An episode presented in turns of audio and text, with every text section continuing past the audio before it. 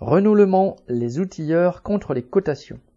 Aux presses de l'usine Renault du Mans, la vingtaine d'outilleurs se sont mis en grève le mercredi 13 décembre pour dénoncer leurs futures cotations dans le cadre de la nouvelle convention collective de la métallurgie.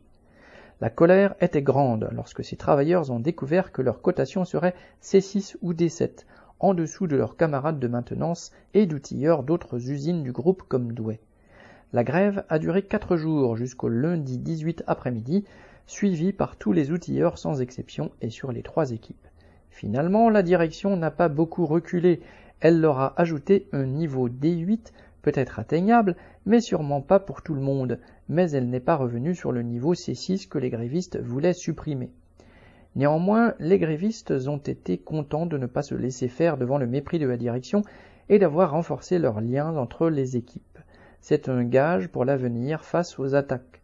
Dans l'usine, qui compte près de 2000 salariés, la nouvelle convention collective suscite beaucoup de mécontentement.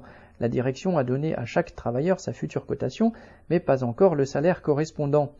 Or, il est clair qu'elle a tout fait à la tête du client, les fiches d'emploi ne correspondant pas au travail effectué et les cotations étant différentes pour des ouvriers travaillant sur des postes similaires.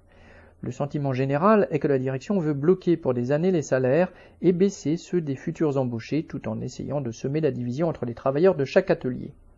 Cette réaction unanime des outilleurs a été dans les discussions de bien des travailleurs de l'usine, mais elle n'a pas encore donné envie à d'autres de les suivre.